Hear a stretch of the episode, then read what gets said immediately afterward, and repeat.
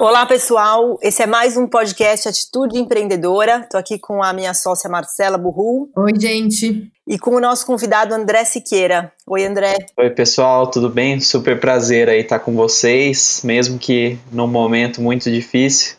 Vamos compartilhar conteúdo, fazer o que a gente sempre fez. É isso aí. Esse é o primeiro episódio que a gente vai gravar remotamente, não no, no estúdio nem no escritório do, do nosso entrevistado.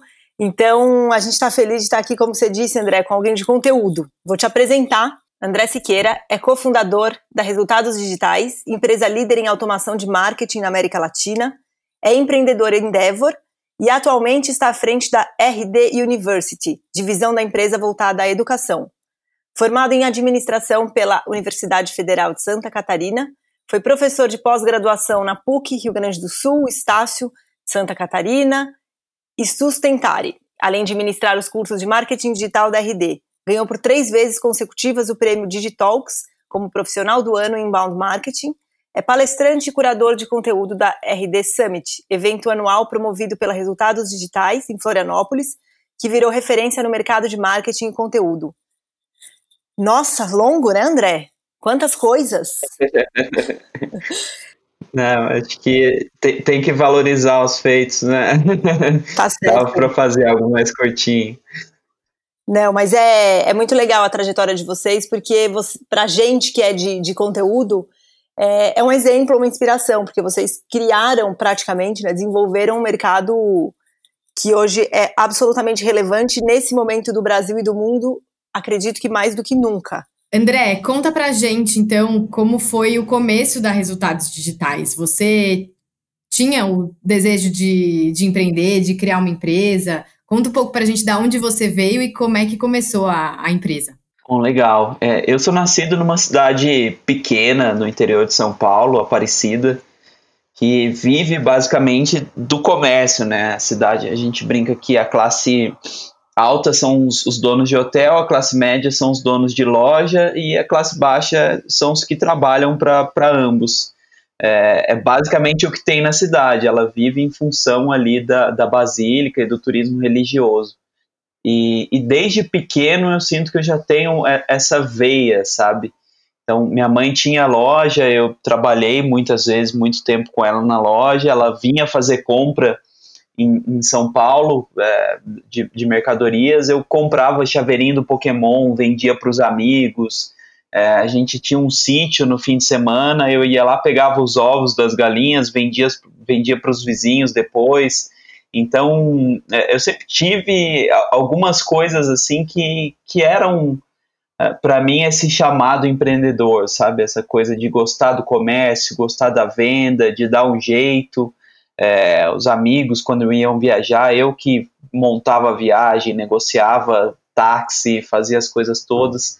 Então eu acho que tinha isso sim dentro de mim. E, e quando eu tava, eu tive um período em que eu fui para os Estados Unidos, é, eu pensei bastante no que fazer. Eu estava ainda no meio da faculdade e eu encontrei Seth Godin em um evento, que é um cara que eu admiro muito, sou super fã. Seth Godin é um autor e empreendedor norte-americano que fundou uma das primeiras empresas de marketing online do mundo. E perguntei para ele, Seth, quando você acha que é a hora de empreender? Ele falou assim, cara, você não tem família para sustentar hoje. Você, o que, que, de pior pode te acontecer se você empreender? Assim, cara, não vai dar certo, eu vou ficar frustrado porque eu botei muito tempo numa coisa que não funcionou. Falou, mesmo nesse pior cenário, você vai ter aprendido coisa pra caramba. É, se eventualmente você quiser voltar para o mercado, você vai ter uma experiência que é valorizada, então tá super tranquilo. E aí eu voltei de fato para o Brasil super pilhado e com vontade de empreender. E, e aí nesse momento eu conversei um pouquinho com, com o Eric, conversei com algumas outras pessoas é, porque a gente tinha tido uma experiência trabalhando juntos de 2008. Só para explicar, né, para quem está ouvindo, né, André, o Eric é o teu sócio, certo? Na Resultados É meu sócio. É, a gente é em cinco cofundadores, né, e, e todos eles trabalharam juntos na empresa anterior do Eric, que era a Praesto.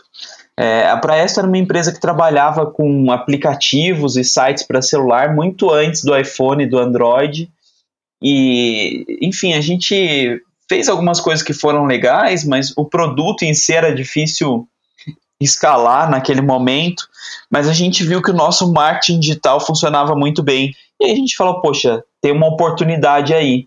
Então, nessa minha volta, o Eric conversou para a gente montar uma empresa disso, um software para isso, é, convocou ali as outras pessoas que viriam a ser é, cofundadores também com a gente e entramos nessa, nessa jornada aí que hoje tem nove anos já de, de execução.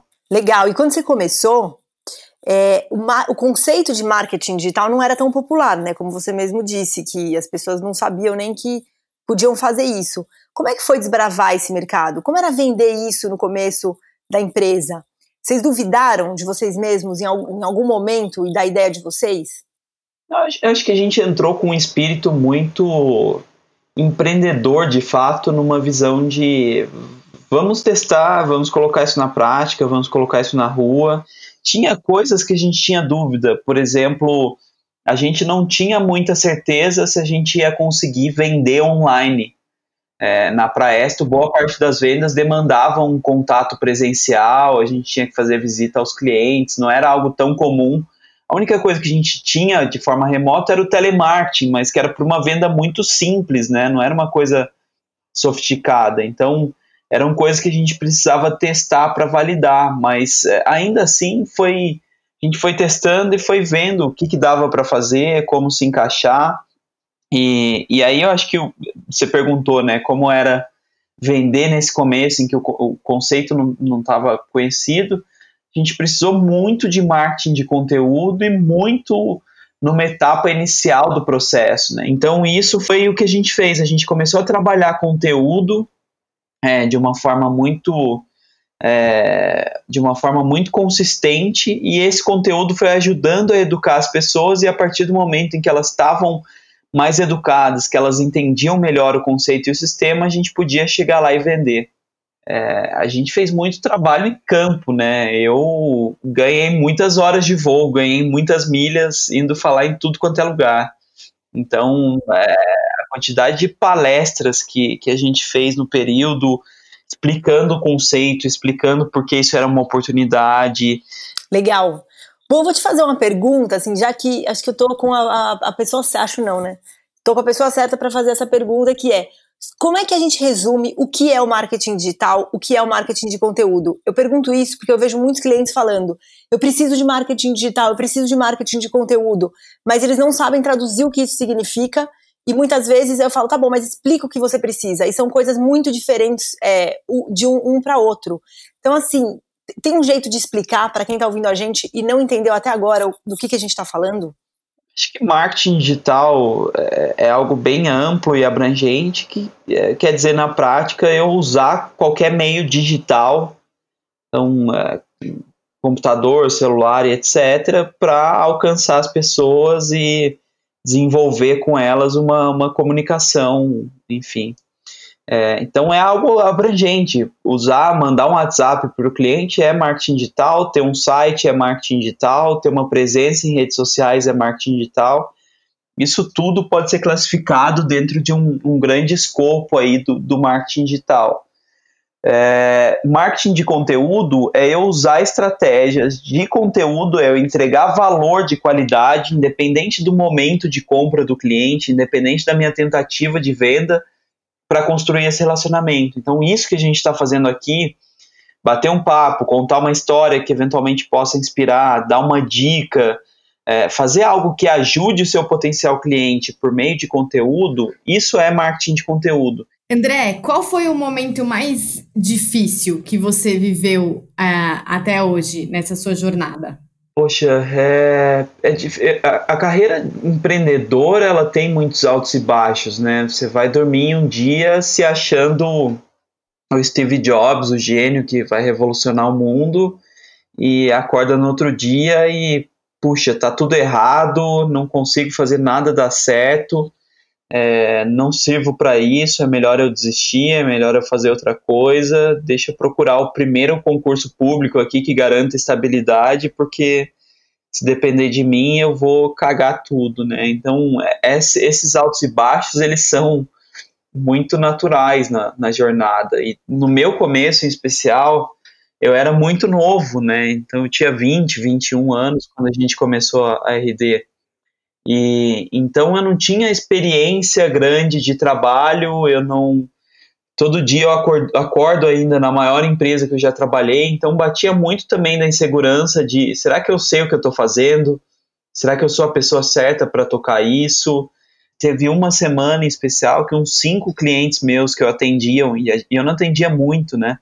Cancelaram, né? E, e, e eu, poxa, será que estou fazendo a coisa certa? Então, esses momentos tendem a ser mais difíceis, mas a gente, enfim, tem que seguir o jogo andando, né? Eu acho que agora a gente está num momento super difícil, não por RD, mas por contexto de mundo e, e, é, e não é muito diferente dessas outras dificuldades. Tem que seguir a bola em jogo, manter a, a bola rolando e, e fazer o que der para fazer, né? Seguir em frente porque passa. É, o que, que você acha que foram as grandes lições que você tirou dessas dificuldades. O Steve Martin, o humorista, né, ator, estava em uma entrevista e perguntaram para ele qual era o segredo do, desse mundo do show business, né? E ele falou assim: ah, as pessoas querem ouvir, é assim que você contrata um agente, é assim que você se conecta com as pessoas, elas querem encontrar atalhos, é, e o que eu posso dizer é: seja tão bom que ninguém possa te ignorar. Be so good they can ignore. É, se você for muito bom, muito, muito bom, os agentes vão vir até você, os programas vão vir até você, as pessoas vão querer falar com você. E eu acho que isso foi um lema que a gente tem usado. É, tem gente que fala mal, tem gente que não, não tem respeito, que acha, especialmente a gente viu várias críticas de um mundo de marketing mais tradicional, achando que aquilo era meio amador, que era faltavam conceitos, etc. Enfim, vamos ser tão bom que eles não possam ignorar, vamos causar um impacto tão grande que eles não possam ignorar. E, e aos poucos eles foram se rendendo. Então, é, eu acho que o segredo, não tem segredo, né? É você manter ali a resiliência e entender que as coisas estão na sua mão, que você é quem tem que fazer a diferença, você é quem tem que fazer acontecer. E o que, que era diferente, assim, quando vocês faziam ah, o trabalho de vocês para vocês mesmos? É, ficou, foi diferente de quando vocês foram aplicar isso para as outras empresas, vocês descobriram coisas que não funcionavam e eventualmente coisas que funcionavam que vocês não sabiam. Você lembra disso? Eu acho que a gente, eu em especial, né, a gente tem um pouco disso na RD, mas eu em especial, eu sempre fui muito avesso a receita de bolo, a caminhos, ah, o caminho é só assim, né? Eu acho que no começo da RD talvez a gente tivesse que simplificar um pouquinho mais, porque era uma mensagem muito complexa, muito difícil, as pessoas não tinham ainda maturidade para conseguir entender e adaptar. Mas cada vez mais é, eu entendo que as pessoas foram ganhando essa maturidade, foram aprendendo melhor como funciona e elas têm uma capacidade grande de adaptar para o mundo delas. E eu acho que essa adaptação ela passa por entender e pesquisar muito bem o cliente. Eu me lembro de um cliente nosso de BH, por exemplo, que ele tem um, um produto de. como se fosse uma seguradora é, e que acaba tendo muito foco em caminhões. Né? Eles fizeram, isso já faz uns anos, né, uns quatro anos, eles fizeram uma pesquisa, entenderam o comportamento do caminhoneiro, que era o público deles, o cliente deles, e descobriram que os caminhoneiros usavam bastante o Flogão, quer dizer, uma rede social é, de anos e anos atrás, que para mim já tinha morrido, para a maioria das pessoas tinha morrido, e descobriram que naquele nicho era algo que funciona, que o pessoal publicava fotos é, da estrada, de paisagem do caminhão, do dia a dia de caminhão, que tinha alguns flogueiros bem conhecidos e que aquilo para eles funcionava super bem. Esse é o tipo de coisa que aconteceu aos montes, né? A gente vê é, clientes que funcionam melhor em uma rede social, não funcionam tão bem em outra. Tem clientes que o conteúdo é mais longo, tem conteúdo, tem clientes que o conteúdo é mais profundo, é mais denso, é maior. Então, esse tipo de variação ela existe aos montes. Eu acho que o ponto de partida é, é um entendimento muito forte de cada mercado, né? Cada público ele tende a ser muito diferente e essa adaptação faz, é, faz bastante sentido é, um a um. Muito legal. E o, o, nome desse podcast é Atitude Empreendedora, né? Isso que você está contando é justamente, eu interpreto como uma atitude empreendedora de você ter se adaptado, de você conseguir é, não vir com a coisa pré-formatada e entender no, durante o processo o que, que, você tinha que fazer, né? Que outras atitudes empreendedoras é, você, ou enfim, a, que, o, que posturas você acredita que foram responsáveis para vocês terem conseguido ter esse crescimento e, e, o sucesso que vocês têm hoje? É, eu acho que tem muito do que a gente é, prega no nosso código de cultura. Então, o RD tem alguns valores, né? Então, algumas coisas que a gente indica. O código de cultura é um material público, qualquer pessoa pode pesquisar no Google Código de Cultura RD e fala um pouquinho do nosso DNA. Então, é, sempre procurar fazer o melhor, entender quem está fazendo melhor aquilo que a gente vai fazer no mundo, quais são os benchmarks, como é que a gente pode se diferenciar e entregar algo de bom nível. A gente olha só para pessoas que são A-players, né, pessoas que são de primeiro nível, que vão ser talentosas, então aquelas pessoas que desde desde antes de começar a jornada de trabalho já fazem a diferença. Agora, fora isso, tem o clichê, né, que é, poxa, a gente de fato trabalhou muito, muito, muito. Foram muitos anos com jornadas triplas, quádruplas, era de manhã até de noite no escritório, chegava de casa ia mais um pouquinho, mas de fato, se olhar, se olhar para trás, foi muito, muito suor, né? Coisas que me sentia mal de tirar uma hora, duas horas para fazer alguma coisa para mim mesmo. É, não tinha férias, não tinha viagem com os pais, via muito pouco a família. Então foi de fato uma, uma jornada de muito suor. Né? Com o tempo, é, acho que nos últimos anos a gente vem equilibrando melhor, em especial no meu caso, eu tive um filho nesse ano passado e, é, e aí passei a ser bem mais rígido com essa questão de horário e tenho descoberto aí outras formas de, de, de causar impacto. Mas você acredita que daria para fazer diferente, assim, é, esse, é, esse gás que vocês deram no começo, ele era necessário, né? Olhando para trás, é lógico que, que depois de tantos anos é possível readaptar. Uh, mas você acha que daria para fazer diferente? Eu acho que tem muito a ver com a expectativa. Né? Eu acho que daria para fazer diferente, mas provavelmente a gente levaria mais tempo de fato para alcançar o que a gente alcançou.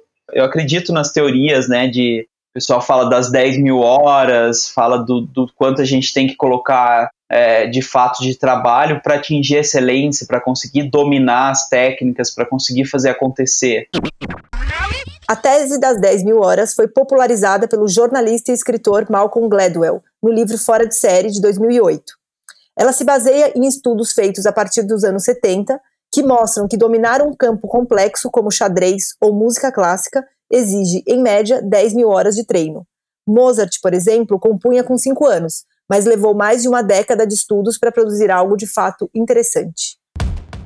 E aí, quanto antes você quanto mais horas de trabalho você coloca, mais cedo você vai atingir essas 10 mil horas, mais cedo você vai atingir excelência. Então, eu acho que para mim foi fundamental, mas, é, mas provavelmente se eu fosse fazer uma próxima, talvez eu já não precisasse, já consigo enxergar alguns caminhos que lá atrás eu não enxergava. E esse momento em que a gente está vivendo, esse momento sem, sem precedentes né, da, da humanidade, a gente está todo mundo em casa, por conta da pandemia do coronavírus, né, do novo coronavírus.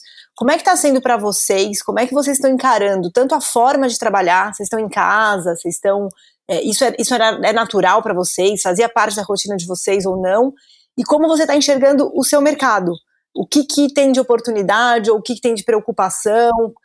queria entender um pouco o que, que, tem na sua cabeça nesse, nesse momento. É, a gente sempre colocou os nossos funcionários em prioridade, então muito antes das determinações ali a gente já tinha colocado todo mundo em, em home office, essa determinação já veio é, há algum tempo. A gente já tinha times que trabalhavam, especialmente o time de desenvolvimento, tinha bastante gente em home office. Nos outros times a política era muito de acordo com o time, Normalmente a gente abria alguns, um dia de home office para alguém, dois dias, mas não tinha isso como padrão, então é, 100% a empresa remoto é uma novidade. Eu acho que é importante pontuar, né, até para as empresas que estão avaliando isso, várias foram forçadas a fazer home office, estão avaliando a produtividade nesse contexto, e eu acho que isso é um erro, porque o que a gente tem não é só home office, a gente tem uma pandemia com tudo parado, então o filho que ia para a escola não está mais na escola, ele está em casa, você tem que se dividir entre o trabalho, entre entreter, então não dá para esperar o mesmo nível de produtividade. E isso é uma coisa que a gente na RD está super flexível e tentando conversar e minimizar os impactos, mas entendendo uh, muitas vezes as dificuldades que vêm naturalmente desse tipo de contexto, né?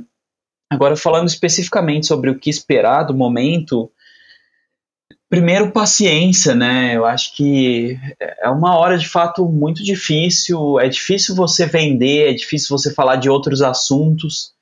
Né? O que a gente demanda como marketing, o que a gente demanda comunicação é a atenção das pessoas. E a atenção das pessoas está na saúde delas, que é o que elas têm de mais importante.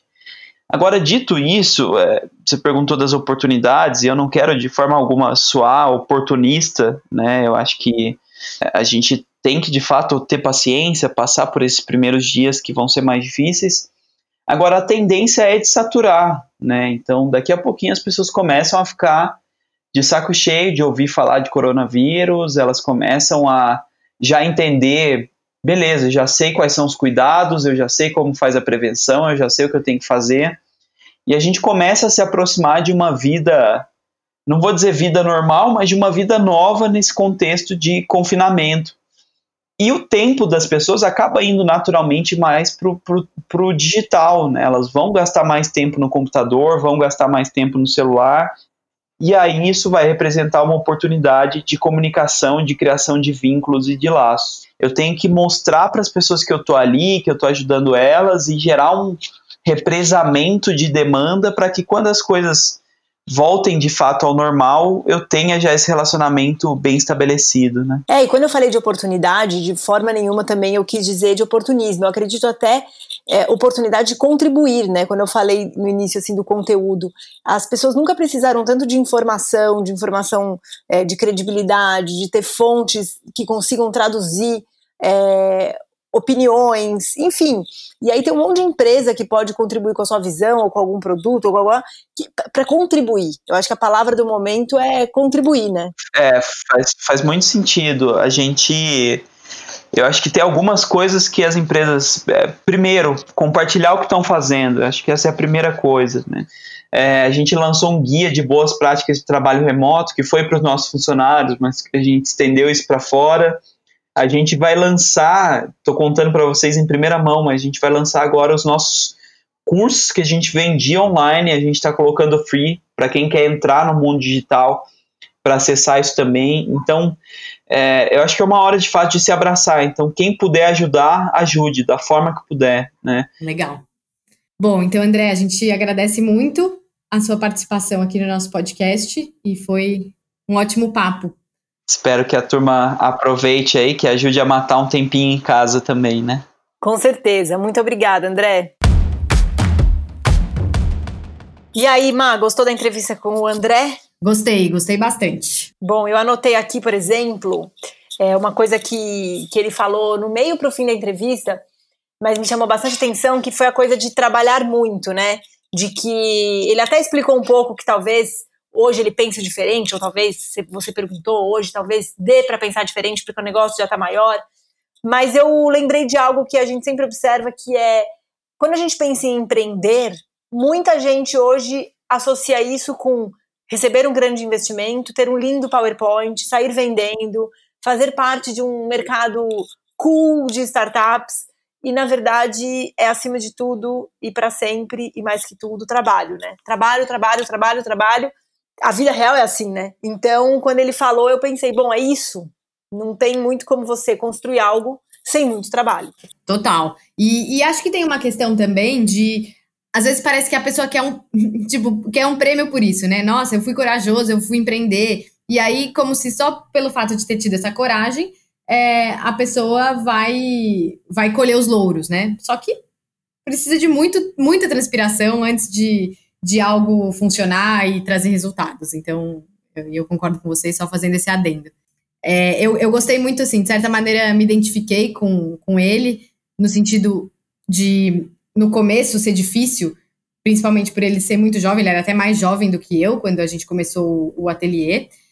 Mas essa questão de você conseguir impor, não, impor, impor não é uma palavra boa nesse caso, mas de você conseguir é, criar um respeito e, e, as pessoas verem que você é capaz de trabalhar, que você é capaz de entregar, que, que vai dar para fazer aquilo e que a, sua idade naquele, naquela situação não é o mais importante. Eu destaquei aqui também o negócio da paciência, que ele falou que ele falou isso sobre esse momento, né? Mas esse momento do mundo que a gente está vivendo é um momento que pede muita atitude empreendedora e é uma coisa que vale para sempre, né? Assim, paciência.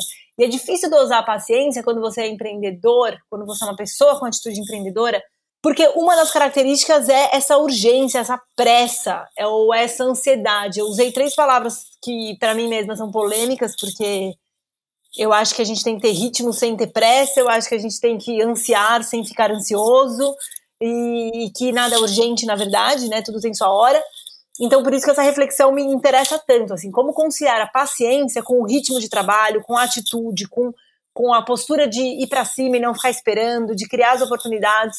Então, é tão fundamental quanto tudo isso, assim, você ter paciência de saber o timing, de perceber os sinais, de não atropelar, enfim. É, e até de não destoar do mundo, né? A gente tem tido conversas, eu e você, né, nos últimos dias. É, você também não pode atropelar as coisas e sair fazendo e fazer de um jeito que pega até mal, né? Assim, no momento que as pessoas estão né, inseguras, você sair falando, nossa, vamos, vamos fazer, vamos continuar. É, tem que ter um, um equilíbrio, né, nesse tom. Com certeza. Da pele para fora, mas principalmente da pele para dentro, né? Você com você mesmo. Como é que você vai não sair atropelando e não transformar em euforia um momento que é de muita reflexão, né? Esse atual mais do que todos os outros, mas vale para todos. E também pensando um pouco nesse momento, é, e, e aí, de novo, me identificando, essa questão que ele falou, né, de proteger as pessoas da empresa é, e de, de entender, né, poxa, tá todo mundo em casa, quem tem filho principalmente, a produtividade não é a mesma, é, e é esse cuidado com que ele, falou sobre isso, né, é, de você entender o momento das pessoas e você ser empático, e a gente está vivendo muito isso, né, eu sinto que os empreendedores e pessoas com atitude empreendedora, elas têm esse cuidado com pessoas. É, de, de você querer que todo mundo fique bem, de você perguntar como é que estão as coisas, você está bem hoje, como é que foi seu dia, e, e esse cuidado, essa atenção, esse carinho uh, são características que à primeira vista não é o que caracteriza o, o, uma atitude empreendedora, mas elas, é, ela também tem se associado muito a isso para mim. Não, total, concordo. Até porque se você não tiver isso, você não vai ter a empatia das pessoas, a confiança das pessoas, coisas que são muito diretamente ligadas, né? A, a, são atitudes empreendedoras. Eu também gostei que ele falou de ensinar tudo que aprende, né? Compartilhar tudo que aprende, que é outra característica que a gente vê. Todas as pessoas com essa postura que a gente interage no dia a dia, é isso, né? O melhor jeito de aprender é ensinando o que se aprendeu e compartilhando e fazendo a roda girar. Maravilha. Com isso, fechamos este episódio. Então, ficamos por aqui, pessoal. Esperamos que vocês tenham gostado. E até uma próxima. Até mais.